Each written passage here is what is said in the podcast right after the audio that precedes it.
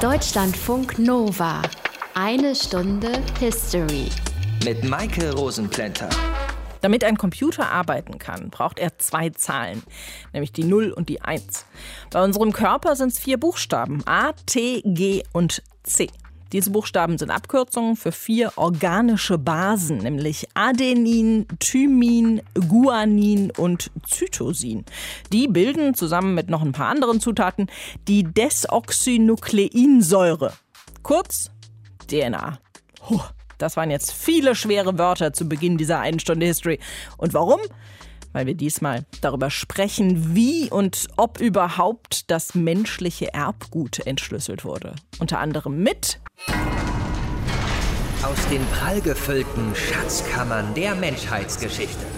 Euer Deutschlandfunk Nova-Historiker Dr. Matthias von Helfeld. Hi. Sei gegrüßt. Matthias, vor 20 Jahren hat es die Schlagzeile gegeben, dass das menschliche Erbgut, also unsere DNA, entschlüsselt wurde. Warum hat das für so viel Aufsehen gesorgt? Naja, ich glaube, das kann man sich schon ganz gut vorstellen. Es geht um nichts weniger als die Substanz des menschlichen Lebens. Also, wenn es den Forschern tatsächlich gelungen war, das menschliche Erbgut zu entschlüsseln, wie es damals hieß, dann folgt daraus, dass man Infos haben könnte, könnte über alle vererbbaren Elemente eines Menschen. Und daraus wiederum könnte folgen, medizinische Eingriffe zu veranstalten zur Verhinderung von sogenannten Erbkrankheiten. Man könnte möglicherweise in die Familienplanung derart eingreifen, dass sogenannte vorhersehbare Krankheiten vermieden werden und man könnte schlussendlich auch in die gesamte DNA eingreifen, möglicherweise jedenfalls, um Krankheiten insgesamt zu vermeiden. Und darin sehen viele einen Eingriff in die göttliche Schöpfung und damit ist für diese Menschen eine rote Linie überschritten, denn folgt daraus nicht auch die Aussicht auf unendliches Leben und das steht eben im Widerspruch zur Gotteslehre. Das heißt, es gab auf diese Entdeckung nicht nur positive Reaktionen, sondern eben auch Skepsis. Ja, weil das eine natürlich mit dem anderen zu tun hat, weil nämlich möglicherweise jedenfalls Manipulationen der nächste Schritt gewesen wären oder sein würden. Dann ist es von der Eugenik zur Gesundheitspolitik nach politischen Vorgaben, kann man in Anführungsstrichen sagen, nicht mehr weit. Für viele fällt da das Stichwort NS-Rassenhygiene. Dann wird es möglicherweise jedenfalls Schwangerschafts Anführungsstrich Empfehlungen geben und es könnte gentechnisch veränderte Organismen geben und das könnte darin münden, Menschen zu züchten. Ärzte könnten dann sozusagen Gott spielen. Da gibt es auch schon ein Beispiel aus China.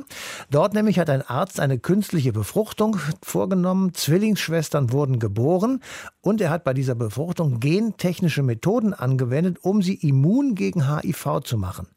Der Arzt wurde daraufhin aus dem Verkehr gezogen, zu einer Haftstrafe verurteilt, weil er unethische und nicht genehmigte Medizinforschung äh, gemacht und verbreitet hat. Also er ist verurteilt worden, aber er hat bewiesen, dass es geht. Und deshalb gibt es eben sehr starke gesetzliche Einschränkungen für medizinische Forschung am Genmaterial eines Menschen. Wer war es eigentlich, der dieses Erbgut entschlüsselt hat? Ja, also wir müssen vermutlich im Laufe der Sendung uns den Begriff entschlüsselt noch mal etwas genauer ansehen. Es ist entweder entschlüsselt worden oder zumindest ist man dem Geheimnis etwas mehr auf die Spur gekommen. Dennoch, es war der amerikanische Biochemiker Craig Venter, dem es 2000 gelang, ein menschliches Genom zu sequenzieren. Habe ich lange überlegt, was das wohl ist. Schweres Wort. Es bedeutet, Venter ist es gelungen, ein Genom, in dem einige Gene enthalten sind, aufzuschlüsseln, es anschließend selbst herzustellen und in eine Zelle einzupflanzen. Anschließend entstand ein lebensfähiges Bakterium. Das heißt, dieser Chemiker hat menschliche DNA in einem Reagenzglas gezüchtet und dann am Leben gehalten. Genau so ist es, wenn ich es richtig verstanden habe. Es handelte sich um eine Bakteriophage. Und damit war der Grundstein dafür gelegt, dass auch andere Genome aufgeschlüsselt werden könnten. Genaueres allerdings musst du einen Biologen fragen. Ich bin schließlich nur Historiker. So, wir werden also beide heute noch ein paar schwere Wörter lernen in dieser einen Stunde History, bei der wir mal ganz, ganz tief in uns hineinhorchen. Vor 20 Jahren wurde nämlich das menschliche Erbgut entschlüsselt oder eben auch nicht.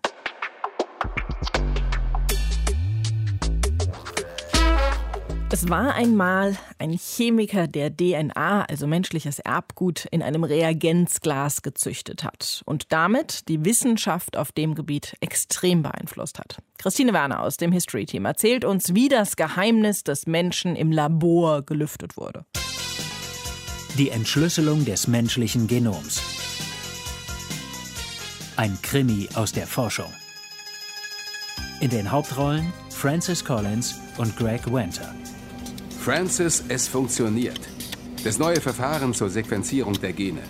Ich nenne es Schrotschussverfahren. Dabei werden Genfragmente überflogen. Das geht viel schneller, als die gesamte Genfrequenz auszulesen. Craig, es gibt etliche Kollegen, die deine Methode ablehnen. Watson, der die Doppelhelix der DNA entdeckt hat, sagt, sie ist unwissenschaftlich.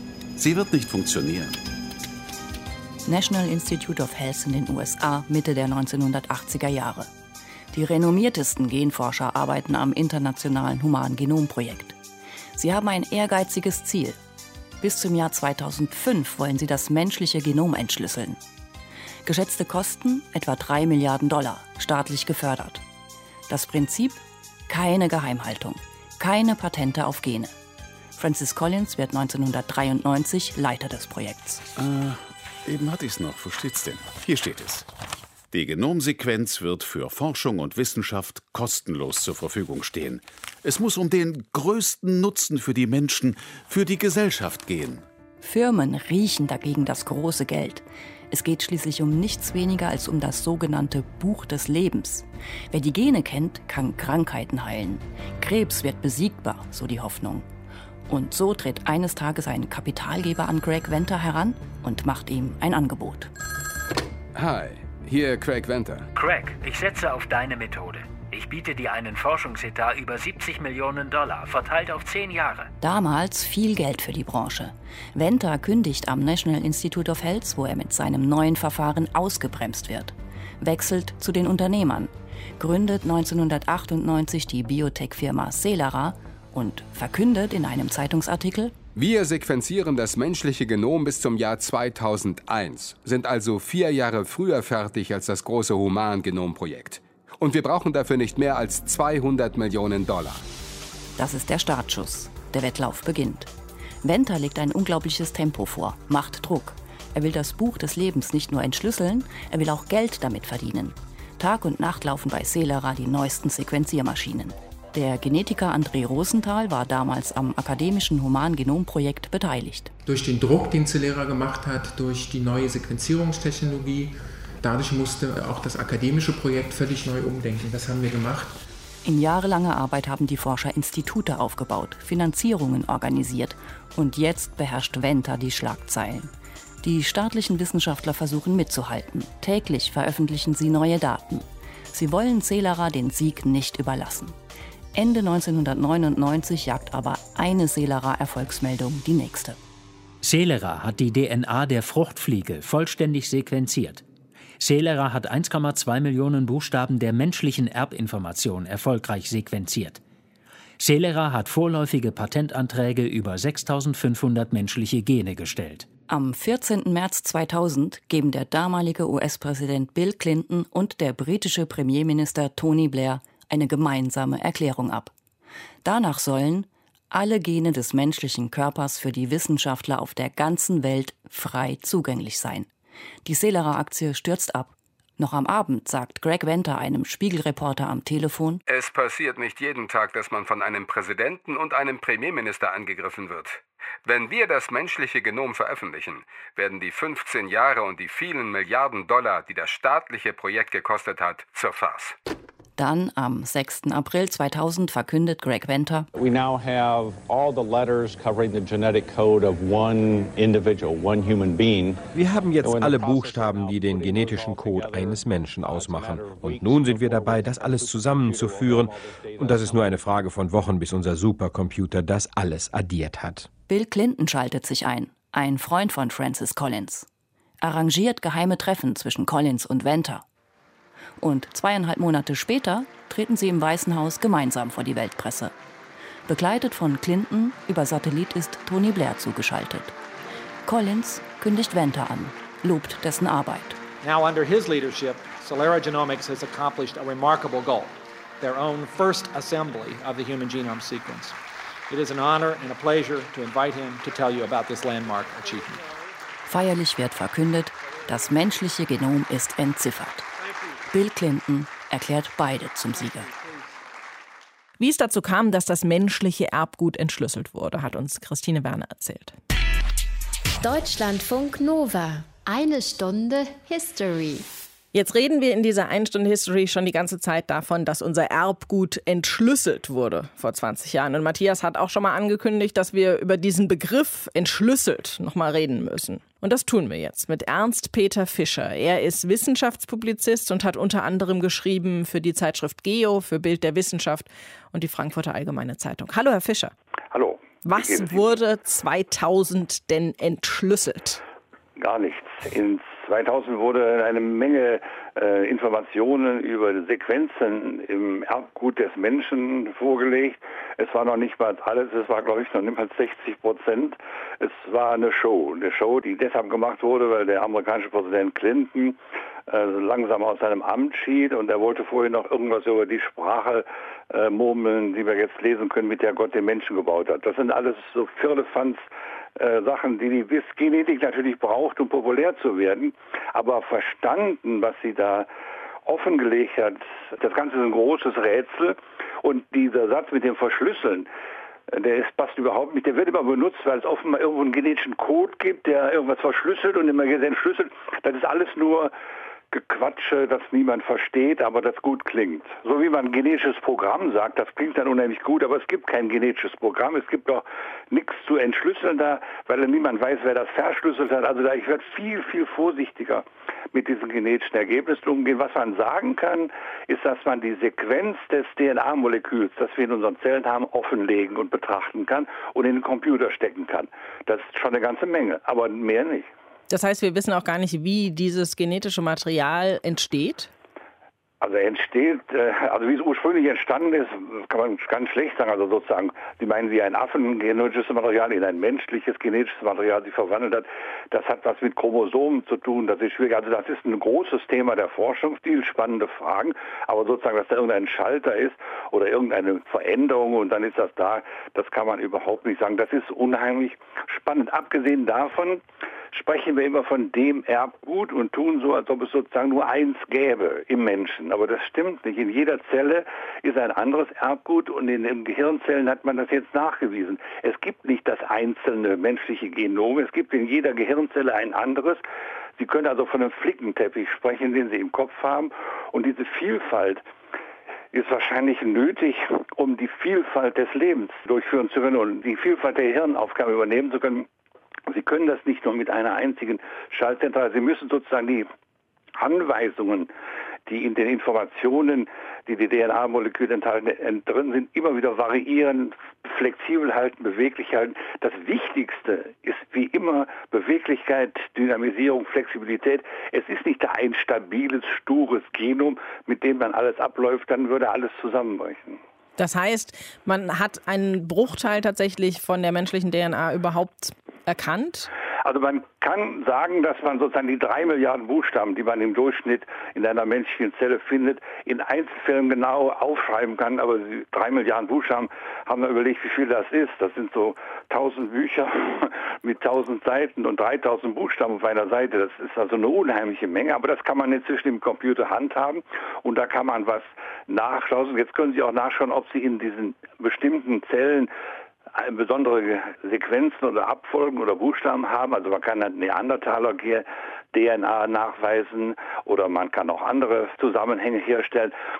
Das sind alles sehr wichtige, sehr kluge, sehr schöne äh, Einsichten, aber daraus den Schluss zu ziehen, ich wüsste, wie das menschliche Genom oder überhaupt das genetische Material, das Erbgut, die Erbanlage ihre Aufgabe erfüllt, da sind wir weit von entfernt. Aber das haben die äh, Biologen auch gerne zugeben, als sie das Genom sozusagen offengelegt hatten, also, oder wie die Journalisten sagen, entschlüsselt hatten. Da meinte einer, jetzt haben wir 50 Jahre gebraucht, um das freizulegen, jetzt brauchen wir noch 500 Jahre, um es zu verstehen.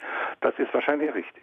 Aber was war denn dann das Besondere an dieser Entdeckung vor 20 Jahren? Was kann die Forschung damit heute anfangen? Also das Besondere war das, der Hintergrund. Äh, als dieses Projekt gestartet wurde, in den 1980er Jahren hielt man das zunächst mal für Wahnsinn, aber damals war klar geworden, was heute noch klarer ist, dass Krebs eine genetische Krankheit ist. Also Krebs kann von Genmutationen, Genveränderungen ausgehen. Krebs ist genetisch.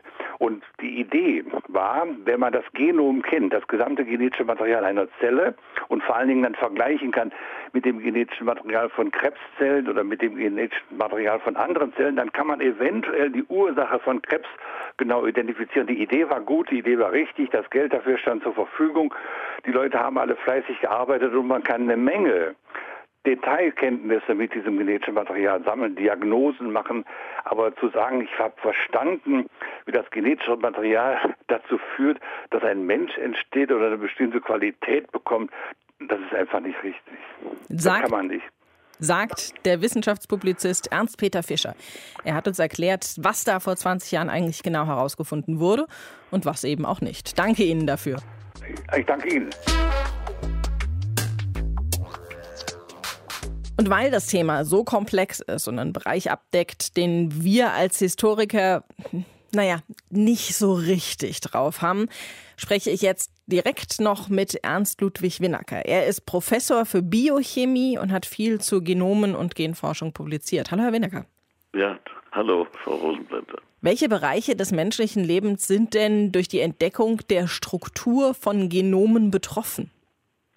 Eigentlich sind alle Bereiche des menschlichen Lebens und auch sonstigen Lebens auf dieser Welt betroffen.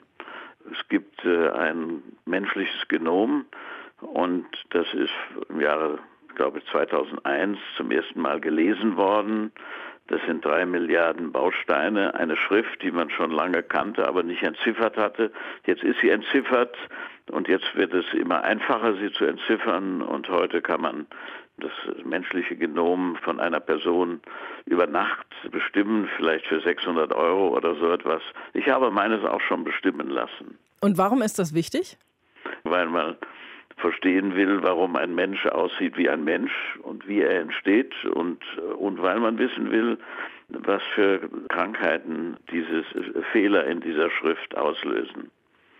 Jetzt spricht man bei Ärzten ja auch gerne mal von Göttern in Weiß. Und durch diese Entdeckung zu unserem Erbgut kann da ja echt auch Schlimmes gemacht werden. Sollten Ärzte oder Mediziner alles machen können, was sie können? Nein, das sowieso nicht. Das gilt nicht nur für Ärzte und Mediziner, sondern für alle, für uns alle. Natürlich nicht. Ähm, ja, ich weiß nicht, was man so richtig falsch machen könnte. Also es ist ja sehr segensreich, dass man herausfindet, wie Krebs entsteht oder wie bestimmte Erbkrankheiten entstehen, wie neurologische Erkrankungen entstehen. Das schadet ja zunächst mal nichts. Uns ist die Voraussetzung, dass die Grundlagenforschung dann zu Ergebnissen führt, die dann auch zu Arzneimitteln führen. Im Augenblick sind auf dem Markt 150 oder mehr gentechnisch äh, produzierte Arzneimittel. Und wenn man heute von einem Coronavirus Impfstoff redet, dann von einer Impfstoffherstellung, die allein auf Gentechnik basiert, sonst könnte man sie so schnell gar nicht machen. Naja, aber es fängt ja schon an, dass äh, Wissenschaftler sich Babys vornehmen und die so verändern, dass sie kein HIV-Virus mehr bekommen können. Das ist etwas, was ich ganz grundlegend ablehne. Also die genetische Veränderung von Embryonen, also von befruchteten Eizellen mit dem Ziel, ein Baby zu erzeugen, die halte nicht nur ich, aber ich vor allem auch für verwerflich und falsch und unmoralisch und so weiter. Abgesehen davon, dass man nur ganz einfache Dinge korrigieren könnte, vielleicht die Augenfarbe oder so etwas, aber die kognitiven Leistungen des Menschen, also Intelligenz oder Musikalität oder Sprache oder Gedächtnis, die verstehen wir überhaupt nicht und da könnte man nicht einmal anfangen, heute irgendwas zu verändern. Das heißt, wie würde sich die Medizin und damit eben auch das menschliche Leben verändern, wenn es uneingeschränkte Genforschung gäbe? Also die Grundlagenforschung ist ja im Wesentlichen gar nicht eingeschränkt, in, auch in Deutschland nicht, äh, außer natürlich durch, die, durch das Grundgesetz Menschenwürde und ähnliches, das ist ja klar. Aber sie ist eingeschränkt auch dadurch, dass wir komplexe Lebewesen sind. Und Komplexität heißt, wir sind mehr als die Summe unserer Gene. Und es gibt einfache Dinge wie die Form der Nase, oder die Hautfarbe oder so etwas, die sind äh, genetisch leicht analysierbar und auch veränderbar. Das ist wie die männlichen Gesetze bei Pflanzen oder sowas. Aber die wirklichen interessanten Dinge, also die kognitiven Leistungen, ob jemand Tennis spielen kann, ob jemand Klavier spielen kann, Geige spielen kann, ob jemand ein Rapper wird oder nicht, davon gibt es überhaupt keine Spur. Äh, auch wenn das natürlich das Genom auch bei uns allen Voraussetzung ist für alle diese Dinge. Aber wir verstehen eben dieses komplexe Genom nicht und ob wir es überhaupt so reduzieren können, dass wir diese Dinge verstehen, ist völlig offen. Und worin besteht dann das Risiko der Genforschung? Das äh, ist schwer zu sagen. Also bei der, die Risiken sind die, über die wir schon gesprochen haben, dass Leute Babys manipulieren und so etwas. Das ist ja in China passiert vor einem Jahr. Der ist auch jetzt eingesperrt worden. Sie haben es wahrscheinlich in den Medien gelesen. Aber normalerweise, wenn man Körperzellen behandelt, menschliche Körperzellen und nicht Embryonen, Körperzellen behandelt, dazu, dass bestimmte Augenkrankheiten nicht entstehen oder bestimmte Krebssorten behandelt werden. Blutkrebse und ähnliche. Da gibt es keine konkreten Risiken, auch in der Forschung nicht, außer denen, die man sowieso täglich anwendet. Von den zwei Seiten der Genforschung, dem Für und Wider und den Gedanken, die man sich darum machen muss, hat uns Ernst Ludwig Winnacker erzählt. Vielen Dank Ihnen für die Information. Dankeschön, gerne. Deutschlandfunk Nova. Eine Stunde History. Wir haben ja eben schon ein bisschen was zu diesen ethischen Komponenten gehört, die sich rund um die Forschung mit unserer DNA auftun. Allein diese Schlagworte wie Entschlüsselung des menschlichen Lebens, das sind ja absolute Reizworte. Matthias, wie wird denn diese Debatte in Deutschland geführt? Naja, also es gibt eben diese ethische Implikation bei diesem Thema. Für die einen ist es Genmanipulation und ein Eingriff in Gottes Schöpfung. Entsprechend sind natürlich die christlichen Kirchen und entsprechende Leute, die ihnen angehören, gegen diese Medizin. Andere kritisieren, dass die Folgen unabsehbar sind und ob nicht durch die Manipulation am Erbgut des Menschen andere Nachteile möglicherweise jedenfalls entstehen könnten, von denen wir jetzt noch gar keine Ahnung haben. Also hohes Risiko, deswegen besser Finger davon lassen. Aber es gibt natürlich auf der anderen Seite auch Befürworter der Gentechnik in der Humanmedizin und in der Lebensmittelproduktion und auch deren Argumente wiegen, wie ich finde, in der Tat schwer. Krankheiten könnten dann möglicherweise jedenfalls besser geheilt werden. Die Immunisierung von Menschen gegen Krankheiten wäre keine Utopie mehr. Und genmanipulierte Lebensmittel könnten besser haltbar und auch verwendbar sein. Aber wie im richtigen Leben auch, es gibt auf jeden Topf einen Deckel, denn besser haltbare Lebensmittel sind ja auch nicht per se gesund, sondern manchmal eher im Gegenteil. Aber ein Argument ist ja auch oft, dass wir Gentechnik überhaupt brauchen, zum Beispiel, weil es so viele Menschen auf der Erde gibt, die Hunger leiden. Und es könnte eben nur genug Lebensmittel produziert werden, wenn Gentechnik eingesetzt würde. Ja, das ist ein oft gehörtes Argument der Genfood-Produzenten, aber sie sind den Beweis, dass ihre Behauptung richtig ist, bisher jedenfalls schuldig geblieben. Denn es wird verschwiegen, dass nur ein Teil, etwa die Hälfte, sagt man, der landwirtschaftlichen Produkte tatsächlich zur Ernährung von Menschen verwendet wird. Der Rest nämlich geht ins Tierfutter oder er wandert in den Biosport. Sprit. Da die meisten Menschen auf dieser Welt Fleisch essen wollen, wird Fleisch produziert, aber die Tiere müssen natürlich ernährt werden, sonst gibt es kein Fleisch.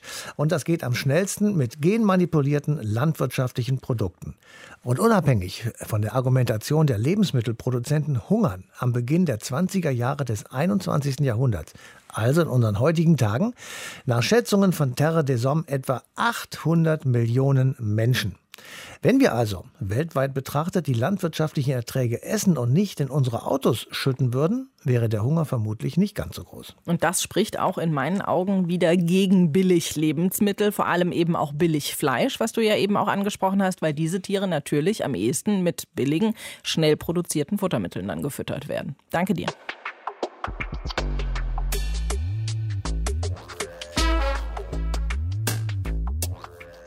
Natürlich ist es so, wenn man erstmal verstanden hat, wie etwas funktioniert, dann will man das auch ausprobieren, will es weiterentwickeln und eventuell natürlich dann auch verbessern. Bei einem Auto zum Beispiel ist es okay. Aber wie weit sollte es in der Gentechnik mit unserem menschlichen Erbgut gehen? Diese Frage stelle ich Urban Wiesing. Er ist Direktor des Instituts für Ethik und Geschichte der Medizin der Uni Tübingen. Hallo, Herr Wiesing. Hallo, Frau Rosenplänter. Wie weit darf und sollte medizinische Forschung gehen? Also das hat mindestens zwei Aspekte. Zunächst einmal muss man bedenken, dass bei jeder Forschung, eben auch bei der genetischen Forschung, bestimmte Grundprinzipien beachtet werden müssen. Also die Teilnehmer müssen zustimmen, ein freies, informiertes Einverständnis, man muss Risiken und Nebenwirkungen beachten, Gefahren, man muss einen genauen Prüfplan machen und sich sehr genau überlegen, was man denn tatsächlich medizinisch erforschen will. Und das Ganze muss einer Ethikkommission vorgelegt werden. Aber das gilt ja im Grunde für jede medizinische Forschung am Menschen. Die entscheidende Frage ist, ob wir mit der Genetik nicht nur Krankheiten behandeln wollen, sondern darüber hinaus den Menschen verändern wollen in Zuständen, die mit Krankheit nichts zu tun haben, ja, von denen wir hoffen, dass sie sogar besser sind als der jetzige Zustand des Menschen. Es ist im Augenblick noch Zukunftsmusik. Aber die Frage ist natürlich, unter welchen Bedingungen wäre so etwas äh, möglich und vor allen Dingen unter welchen Bedingungen auf gar keinen Fall. Und so ganz Zukunftsmusik ist es ja jetzt nicht mehr, weil es gab ja diesen chinesischen Wissenschaftler, der das Erbgut von zwei Babys manipuliert haben will. Der wurde bestraft. Aber gibt es denn tatsächlich auch Situationen, in denen es zu erlauben wäre, die menschliche DNA zu manipulieren, zum Beispiel eben um Erkrankungen zu verhindern? Also bei dem chinesischen Wissenschaftler muss man zunächst sagen, dass gar nicht klar ist, ob das tatsächlich dazu führt, was er wollte, nämlich dass die Kinder gegen HIV resistent sind. Äh, Bitte schön, wie will man das denn überprüfen? Man wird den Kindern doch äh, jetzt einfach mal HIV geben und gucken, ob sie dagegen resistent sind. Also bei dem chinesischen Fall würde ich viele, viele Fragezeichen anmelden in Bezug auf die Wirksamkeit, ob das wirklich gelungen ist. Außerdem dürfen wir nicht vergessen, dass auch dieser Fall sogenannte Off-Target-Effekte hatte. Das heißt, da sind auch andere Bereiche des Genoms verändert worden. Und ob das nun so gut ist oder schlecht für das Kind, das müssen wir jetzt erstmal sehen. Beziehungsweise für die beiden Kinder, es waren ja Zwillinge. Also große Vorsicht bei diesem Fall.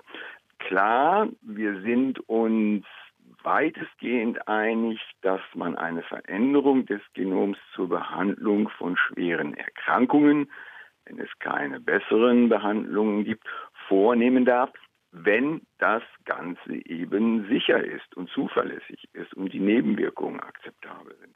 Aber das gilt ja im Grunde auch für jede medikamentöse Therapie. Die Frage ist nur, dürfen wir das zum Beispiel machen, wenn wir auch das Genom unserer Nachfahren verändern, also die sogenannte Keimbahntherapie. Da wird es erheblich schwieriger und da sind die Bedenken erheblich größer. Vor allem ja auch in der Politik. Was muss die Politik tun, um medizinischen Fortschritt durch Genetik zu fördern bzw. eben auch zu verhindern? Das ist ein großes Problem. Die ganzen Technologien werden weltweit entwickelt. Und die großen Firmen bzw. die großen Labore können im Grunde an jeder Ecke dieser Welt diese Forschung betreiben, wenn eben nur das entsprechende Labor dort vorhanden ist. Alle Regelungen aber sind national, zum Teil regional, also die EU, aber eben nicht international. Und das ist ein großes Problem. Die Regulationsinstanzen hinken hinterher in irgendeiner Ecke der Welt kann es jemand machen und sich darauf berufen, naja, hier gab es eben kein Gesetz, das bestimmte Formen der Forschung verboten hat. Und ich glaube, das ist ein großes Problem. Wir haben keine Instanz, die diese Genetik auf derselben Ebene regeln könnte, wie sie technisch entwickelt wird, nämlich weltweit. Und das ist eine missliche Situation.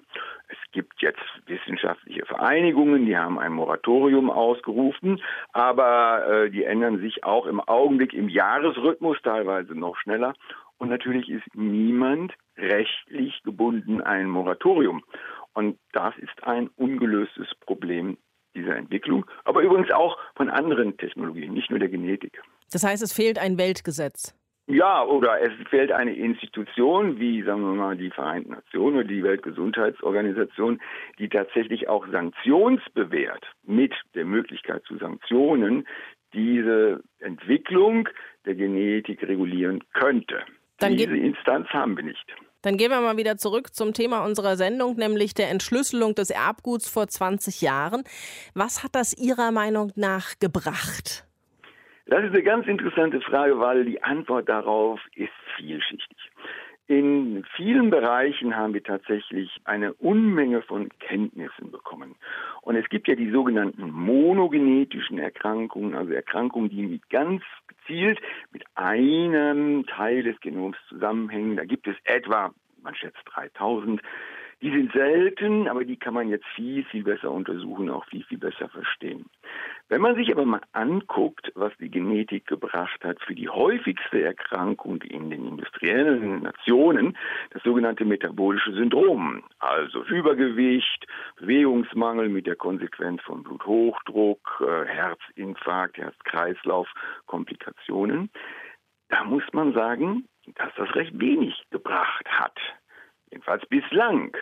Da sind wir doch von den Erwartungen enttäuscht. Es wurde viel, viel mehr versprochen, als tatsächlich dann eingehalten wurde.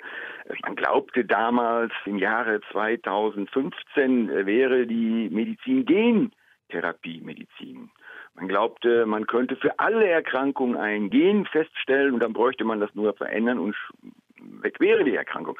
Das ist überhaupt nicht eingetreten, also zumindest nicht bei den großen Volkskrankheiten oder jedenfalls nur zu einem gewissen Maß.